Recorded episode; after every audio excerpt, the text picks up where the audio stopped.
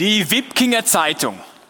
Ein Exemplar davon habe ich mal hier. Die Wipkinger Zeitung, ja, die gibt es tatsächlich. Weil wir die Freikirche Wipkingen sind, interessiert mich das, was im Quartier läuft. Und da sind so Infos drin über neueste oder wie auch immer Entwicklungen im Quartier. Drum hole ich mir die regelmäßig. Also alle drei Monate, weil öfter erscheint sie nicht. Die Bibel, der könnte man vorwerfen, dass sie auch so ähnlich ist wie so eine Quartierzeitung.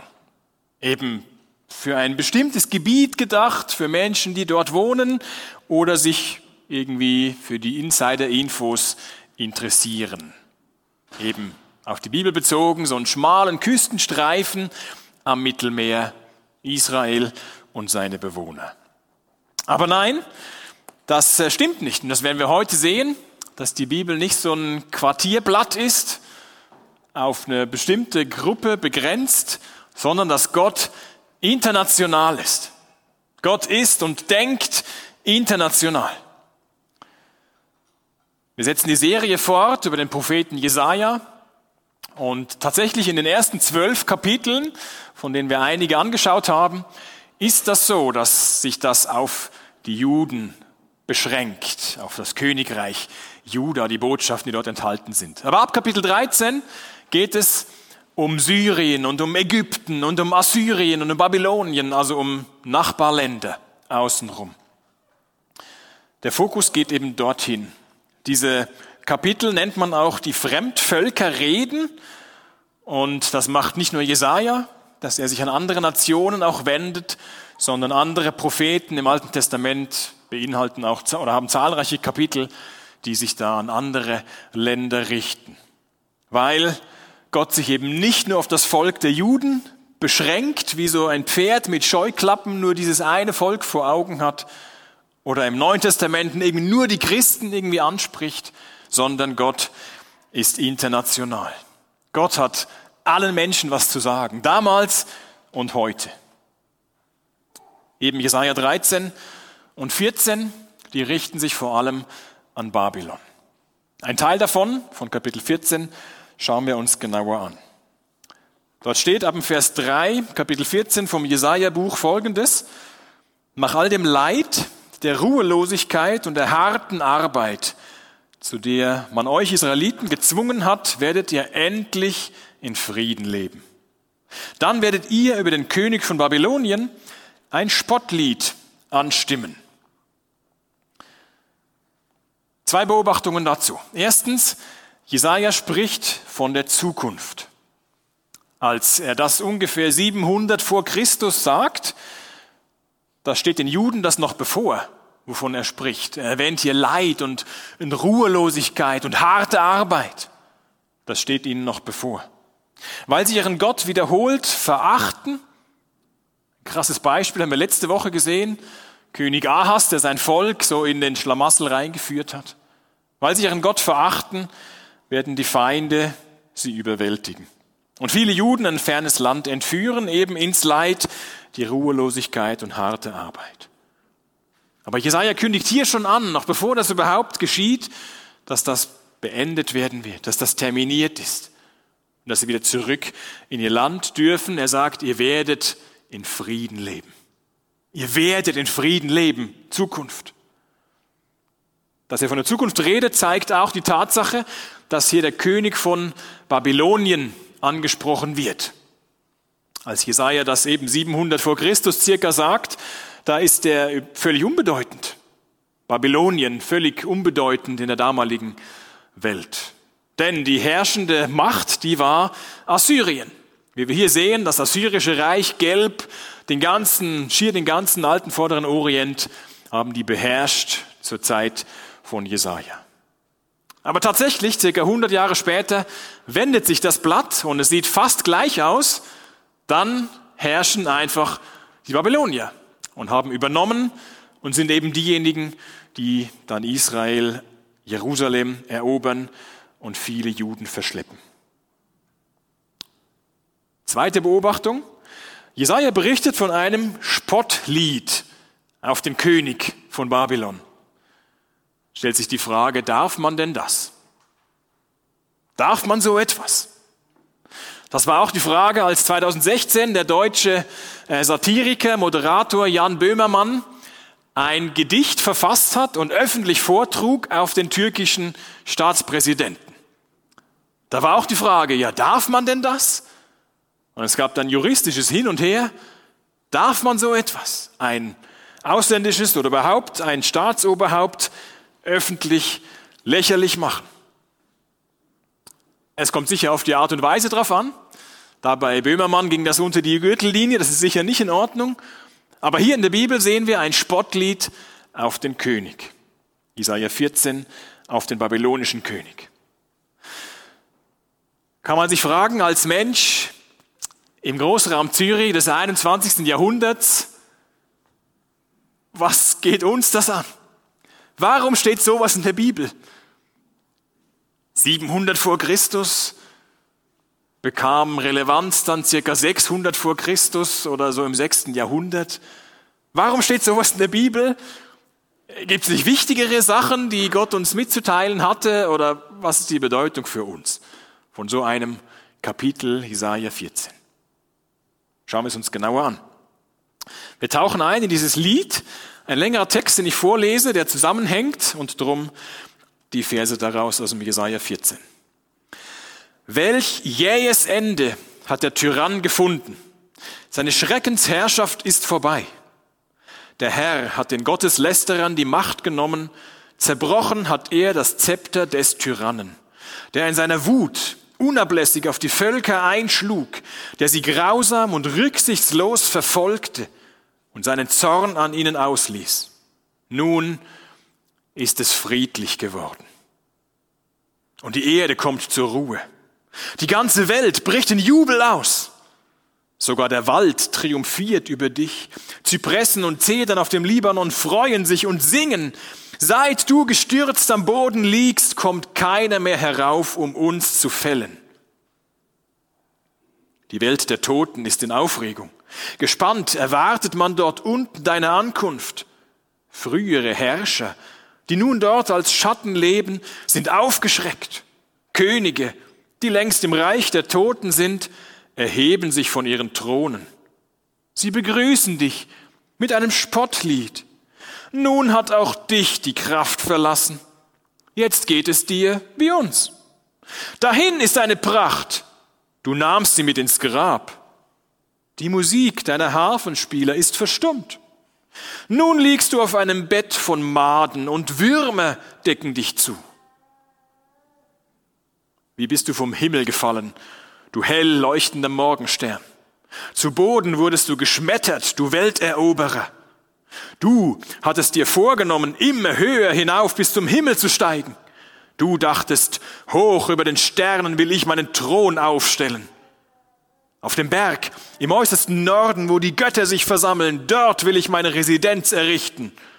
Hoch über die Wolken steige ich hinauf.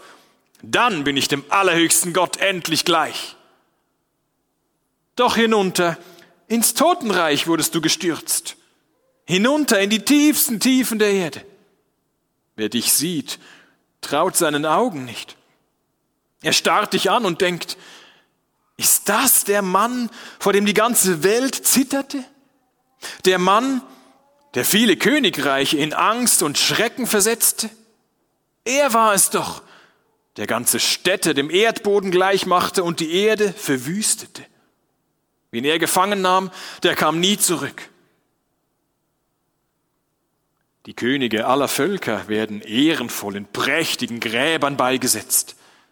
Aber deine Leiche liegt da wie ein abgerissener Zweig, weit entfernt von, den Ruhe, von der Ruhestätte deiner Vorfahren versinkst du in einem Massengrab unter den Leichen der Soldaten, die das Schwert durchbohrt hat. Achtlos wirst du zertrampelt wie ein totes Tier. Nie sollst du bei deinen Vorfahren bestattet werden, denn du hast sogar dein eigenes Reich zugrunde gerichtet und dein Volk grausam umgebracht. Für alle Zeiten soll diese Sippe von Verbrechern vergessen sein. Bringt seine Söhne her und schlachtet sie ab. Denn auf ihren Vorfahren lastet schwere Schuld. Nie wieder dürfen sie an die Macht kommen.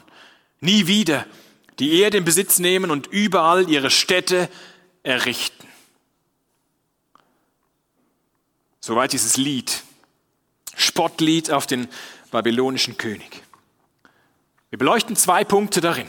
Zwei Punkte in diesem Lied. Erstens, Gott kennt den Bösen.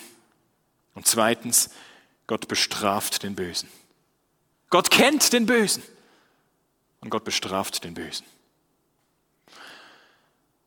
Jetzt wie vor einem Kriegsverbrechertribunal in Den Haag, da lässt Gott die Taten des babylonischen Königs aufzählen. Grausame Taten, die dort zur Sprache kommen, die Gott registriert hat, die nicht einfach an ihm vorbeigingen, auch wenn sie irgendwo in der damaligen Welt vorgefallen sind. Vers 6. Der, du bist der, der in seiner Wut unablässig auf die Völker einschlug, der sie grausam und rücksichtslos verfolgte und seinen Zorn an ihnen ausließ. Oder Vers 17. Er war es doch, der ganze Städte dem Erdboden gleich machte, der die Erde verwüstete. Wenn er gefangen nahm, der kam nie zurück. Genau das ist das, was die Juden erlebt haben. Was die Juden später erlebten, die Babylonier rissen die Mauern Jerusalems ein, zündeten die wichtigen Gebäude wie den Tempel, den Palast und andere an, brannten sie nieder, brachten zahlreiche Einwohner um. Hier ist erwähnt, dass Gefangene nicht mehr frei kamen. Das ist ungewöhnlich für damals, weil eigentliche Gefängnisstrafen, also langjährige Gefängnisstrafen, die kannte man nicht. Es gab wohl Untersuchungshaft, eben bis das Urteil gesprochen war, aber dass jemand langfristig im Gefängnis blieb, das war damals nicht üblich. Aber anscheinend lief das in Babylon anders, nochmal brutaler und grausamer als anderswo. Die Schreckensherrschaft machte sogar vor dem eigenen Volk nicht Halt. Vers 20. Du hast sogar dein eigenes Reich zugrunde gerichtet und dein Volk grausam umgebracht. Erinnert das nicht an Machthaber aus dem 20., 21. Jahrhundert? Die sich nicht scheuen davor, gegen ihr eigenes Volk zu kämpfen. Die Waffen gegen das eigene Volk zu richten. Wie schlimm ist das, was Menschen einander antun können?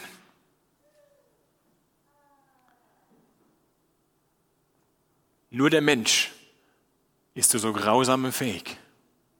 Kein anderes Lebewesen. Ein Tier käme nie dazu, andere systematisch auszurotten. Natürlich, ein Tier hat Instinkte und, und der Fuchs, der beißt vielleicht äh, alle Hühner tot und frisst nur eins. Aber das ist ein Instinkt. Er käme nie darauf, Tiere kämen nie darauf, zu planen, andere systematisch einzusperren und, und zu töten. Das kann nur der Mensch.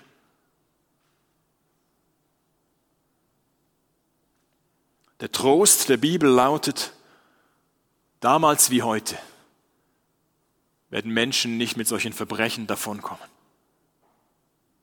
Bei Gott bleibt das nicht einfach hinterm Rücken, geht hinterm Rücken vorbei. Nein, Gott kennt den Bösen. Gott kennt die bösen Taten.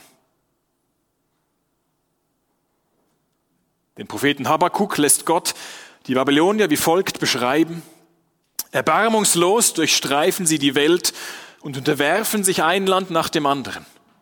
Dabei verbreiten sie Furcht und Schrecken. Sie tun, was ihnen gefällt und herrschen mit Brutalität. Gott weiß Bescheid über jedes einzelne Verbrechen. Keines geht bei ihm unter oder vergessen. Auch was jemand dir vielleicht angetan hat, geht nicht einfach irgendwo unter, geht vergessen. Ob du als Kind oder jetzt etwas erlebst und das einfach ungerecht ist, wie du behandelt wurdest oder wirst. Wir müssen uns nicht selber rächen, bei Gott geht es nicht vergessen. Er kennt den Bösen. Er kennt das, was auch uns angetan wurde oder wird, oder was Menschen, die sich selber nicht wehren können, was ihnen angetan wird, auch in unserer heutigen, heutigen aufgeklärten Welt. Gott kennt das, bei ihm geht's nicht vergessen. Und dann stellt sich man schnell mal die Frage, ja, warum passiert denn das überhaupt? Warum passiert so viel Schlimmes auf dieser Welt? Gott gibt uns Menschen einen gewissen Freiraum. Ich glaube, dass Gott ganz viel Schlimmes auch verhindert, was wir gar nicht mitbekommen und gar nicht wissen, was noch Menschen sich ausgedacht hätten und zu was wir Menschen fähig sind. Ich glaube, dass Gott vieles verhindert, aber dass er uns einen gewissen Freiraum gibt, auch schlimme Dinge zu tun und zu sehen, wo wir landen, wenn wir Gott den Rücken kehren und selber denken, dass wir wüssten, was gut ist und niemand würde es mitbekommen, wenn wir uns selber bereichern auf Kosten anderer. Aber Gott kennt den Bösen, Gott kennt das Böse, damals wie heute. Und darum haben wir so einen Bericht wie, wie diesen oder dieses Lied da, dass wir das sehen können, dass Gott eben nicht irgendwie einen eingeschränkten Blick hatte auf das, was dort in dem kleinen Israel und Juda lief, sondern Gott hatte die ganze damalige Welt im Blick, so wie er sie heute im Blick hat. Und das kann für uns ein Trost sein. Gott registriert und kennt das Böse. Jetzt, wie schlimm das damals war, zeigt auch anschaulich die Reaktion, als eben dieses Treiben des Königs vorbei ist, als ein Ende gekommen ist. Vers 7, nun ist es friedlich geworden und die Erde kommt zur Ruhe. Die ganze Welt bricht in Jubel aus.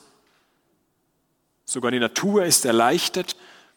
Vers 8 spricht davon, dass die Bäume jubeln, die, die Zedern, die Zypressen, die bekannten Bäume des Libanon, die jubeln darüber, dass sie jetzt nicht mehr gefällt werden, um zum Beispiel als Belagerungstürme vor einer zu erobernden Stadt herhalten zu müssen. Ebenso würde unsere heutige Welt doch aufatmen, wenn der ein oder andere Herrscher nicht mehr an der Macht wäre, oder? Die Welt würde aufatmen. Und wie hat vermutlich die Welt aufgeatmet, als ein Hitler und andere endlich nicht mehr an der Macht waren? und sich zum Teil selbst aus dem Weg geräumt haben. Jetzt neben der Grausamkeit und diesen grausamen Taten des Königs kommt noch ein zweites zur Sprache, nämlich sein Stolz gegenüber Gott. Achtet mal drauf, wenn ich die Verse nochmal lese hier, wie häufig in diesem Abschnitt das Wort Ich vorkommt, in diesem Zitat von dem babylonischen König. Du hattest dir vorgenommen, Vers 13, immer höher hinauf bis zum Himmel zu steigen. Du dachtest, hoch über den Sternen will ich meinen Thron aufstellen. Auf dem Berg im äußersten Norden, wo die Götter sich versammeln, dort will ich meine Residenz errichten. Hoch über die Wolken steige ich hinauf. Dann bin ich dem allerhöchsten Gott endlich gleich. Da ist jemand ganz schön überzeugt von sich selbst, oder? Der König von Babylon hält sich für den Größten. Selbst den Göttern will er Konkurrenz machen. Es gab damals diese Vorstellung von einem Berg der Götter, wo sich die Götter der damaligen Welt versammelten und, und sich bekriegten oder besoffen oder ratschlag, beratschlagten. Und er meint, dort gehöre ich hin, in diesen Rat der Götter. Manche verstehen jetzt diese Stelle so in Jesaja 14, dass dort nicht nur von dem König von Babylon die Rede ist, sondern eigentlich von Satan, dem Gegenspieler Gottes, die Rede ist, der ja als Engel gegen Gott rebelliert hat. Ich glaube nicht, dass das eins zu eins hier dahinter steckt. Es gibt sicher Ähnlichkeiten. Doch schon die Reformatoren wie Luther und Calvin, die vertraten die Meinung, dass es hier in diesem Text, Jesaja 14, doch um einen stolzen König, um einen Stolz des Engels, eines Engels, nicht eines Engels, sondern eines Menschen geht. Stolz eines Menschen, nicht den eines Engels geht. Außerdem gab es in der Bibel ja schon mal so ein größenwahnsinniges Projekt, auch von Menschen und auch in Babylon. 1. Mose 11, den Turmbau, der dort berichtet wird, wo die Menschen dachten, uns sind keine Grenzen gesetzt, wir setzen uns ein Denkmal für die Ewigkeit. Wir machen uns einen großen Namen. Aber auch sie sind grandios daran gescheitert. Und diese Geschichte wiederholt sich immer wieder. Menschen meinen, nach den Sternen zu greifen und sich schier unsterblich zu machen. Und nicht selten stürzen sie dann doch ab. Sie kennen zunächst nur einen Weg, nämlich nach oben. Und dann führt es manchmal ganz steil nach unten. Beispiel Thomas Middelhoff.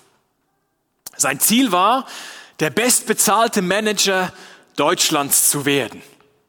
Und das schaffte er auch. Er war Vorstandsvorsitzender von sämtlichen Unternehmen, eben der bestbezahlte Manager Deutschlands. Er hatte Erfolg, lebte im Luxus, übernachtete in den teuersten Hotels. Wenn er keine Lust hatte, dort irgendwo im Ruhrgebiet im Stau zu stehen, dann flog er halt mit dem Helikopter zur Arbeit. Kann man sich leisten ab einem gewissen Niveau. Bis er ganz plötzlich 2014 im Gefängnis landet. Auf einmal verurteilt, schuldig wegen Betrugs und Steuerhinterziehung. Dort im Gefängnis erkannte er selbst und sagte dann später, meine Maßlosigkeit und meine mangelnde Demut allein haben mich in diese Abgründe gestürzt. Und dort in diesem Gefängnis begegnete er Gott wieder neu und sagt selber, schreibt in seinem Buch, das er veröffentlicht hat, das schuldig heißt, wo er sich schuldig bekennt. Er schreibt, er hat zu einem christlichen Glauben zurückgefunden. Sein Stolz, seine mangelnde Demut haben ihn dorthin geführt was für eine Geschichte, die nicht geendet hat irgendwo, sondern die mit der Begegnung mit Gott weiterging. Das Prinzip, Prinzip dahinter heißt, Gott stellt sich den Stolzen entgegen, den Demütigen aber schenkt er Gnade. Kein Mensch dieser Erde, kein Mensch der Geschichte kann es doch mit Gott aufnehmen oder sich mit ihm auf eine Stufe stellen. Ja, für den Glauben brauchen wir Demut, um anzuerkennen, er ist Gott und nicht ich. Er ist der Größte und nicht irgendetwas anderes. Jesus hat genau das vorgemacht. Im Neuen Testament lesen wir folgendes im Philipperbrief. Obwohl er eben Jesus Gott war, bestand er nicht auf seinen göttlichen Rechten. Er verzichtete auf alles. Er nahm die niedrige Stellung eines Dieners an und wurde als Mensch geboren und als solcher erkannt. Er erniedrigte sich selbst und war gehorsam bis zum Tod, indem er wie ein Verbrecher am Kreuz starb. Deshalb hat Gott ihn in den Himmel gehoben und ihm einen Namen gegeben, der höher ist als alle anderen Namen. Vor diesem Namen sollen sich die Knie aller beugen, die im Himmel und auf Erden und unter der Erde sind. Das muss man sich mal vorstellen alle jetzigen Herrscher dieser Welt, die meinen, das Machtzentrum läge bei ihnen. Alle Herrscher, die diese Welt gesehen hat. Vielleicht auch solche, die sich als Herrscher in deiner Firma aufführen. Alle Menschen werden sich vor Jesus beugen. Ob freiwillig oder unfreiwillig anerkennen, der wahre Herr, der wahre König der Welt, Jesus bist du. Jesaja 14 stellt klar, dass Gott den Bösen kennt. Und sicher ist es so, dass Jesaja diesen Text hier bewusst dort platziert hat, wo er steht. Denn immer wieder waren die Juden und, die Könige vor allem versucht, sich anderen Nationen anzuschließen und sich ihnen anzuvertrauen und, und auf die Stärkeren zu gucken, wie das Ahas sie letzte Woche getan hat.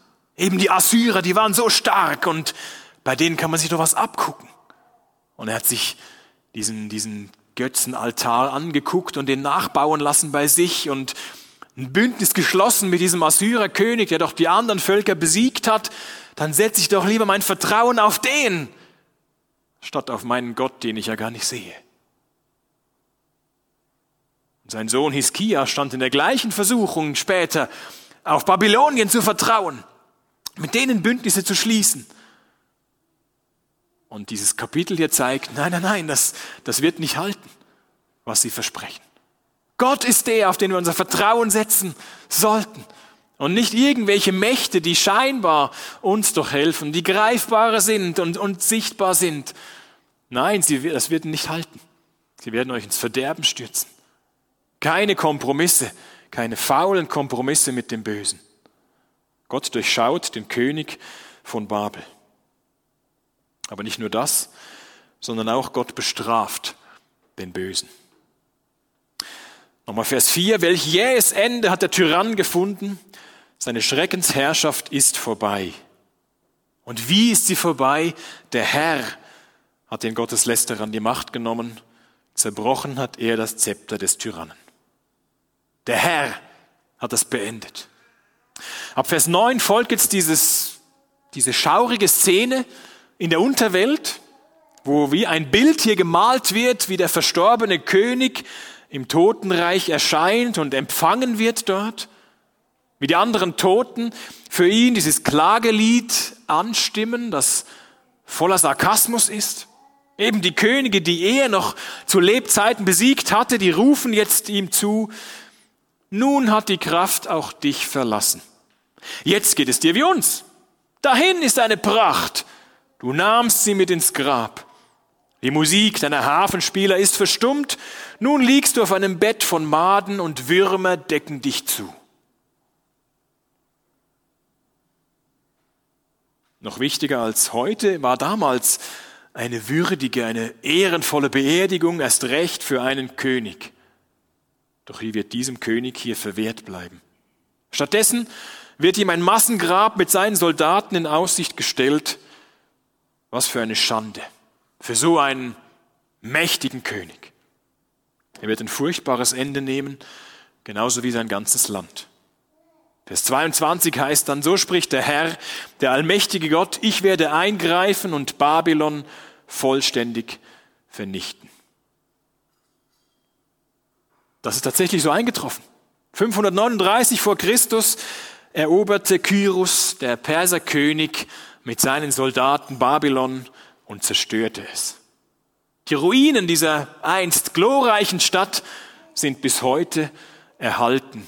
Kann man bewundern oder bedauern, dass das eben mit diesem Reich irgendwann zu Ende ging. Das Spottlied auf diesen König in Jesaja 14 zeigt uns, Gott ist international. Er nimmt das Böse ernst, er nimmt das Böse wahr und er besiegt es. An vielen weiteren Stellen bezeugt die Bibel das, dass Gott das Böse straft. Den unfassbaren Höhepunkt dessen bildet der Tod von Jesus. Denn Gott hat Christus, der ohne jede Sünde war, mit all unserer Schuld beladen und verurteilt, damit wir freigesprochen sind und vor ihm bestehen können. Was für ein Gott. Er lädt uns ein, ihm nachzufolgen und vom Heiligen Geist zu lernen, was es heißt, nicht das Böse zu tun, nicht das Böse zu wollen, sondern das Gute zu tun. Demütig zu sein statt Stolz. Und wenn wir versagen darin, das Gute zu tun, das Gute zu wollen, dann ist eine Vergebung für uns da, von der wir leben. Dann nehmen wir sie in Anspruch. Auch von anderen Menschen wird das so sein, dass uns immer wieder Böses entgegenkommt.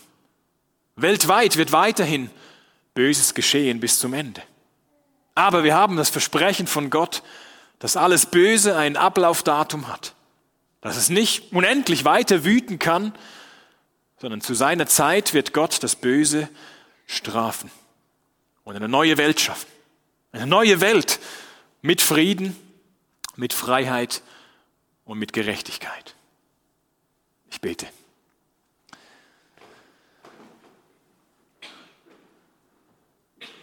Danke, Herr, dass du uns nicht irgendwie im Dunkeln tappen lässt und halt dieser ungerechten Welt übergeben hast, wo wir selber auch immer wieder einen Beitrag dazu leisten, sondern du selbst kamst in Jesus auf diese Welt, hast dich da hineinbegeben, hast gezeigt, wie das gute Leben aussieht und hast alles Böse auf dich genommen, damit wir frei sein können, gerecht vom Vater sein können. Und du wirst das Böse beenden und sichtbar dein gutes Reich des Friedens aufrichten, wo alle dabei sein können, die dir vertrauen die zugeben, dass sie selber eben nicht im Griff haben, dass wir dich brauchen. Danke, Herr. Du stehst über allem. Du bist der wahre König, der aber seine Macht nicht ausnutzt, sondern Menschen an seinem guten Reich beteiligt.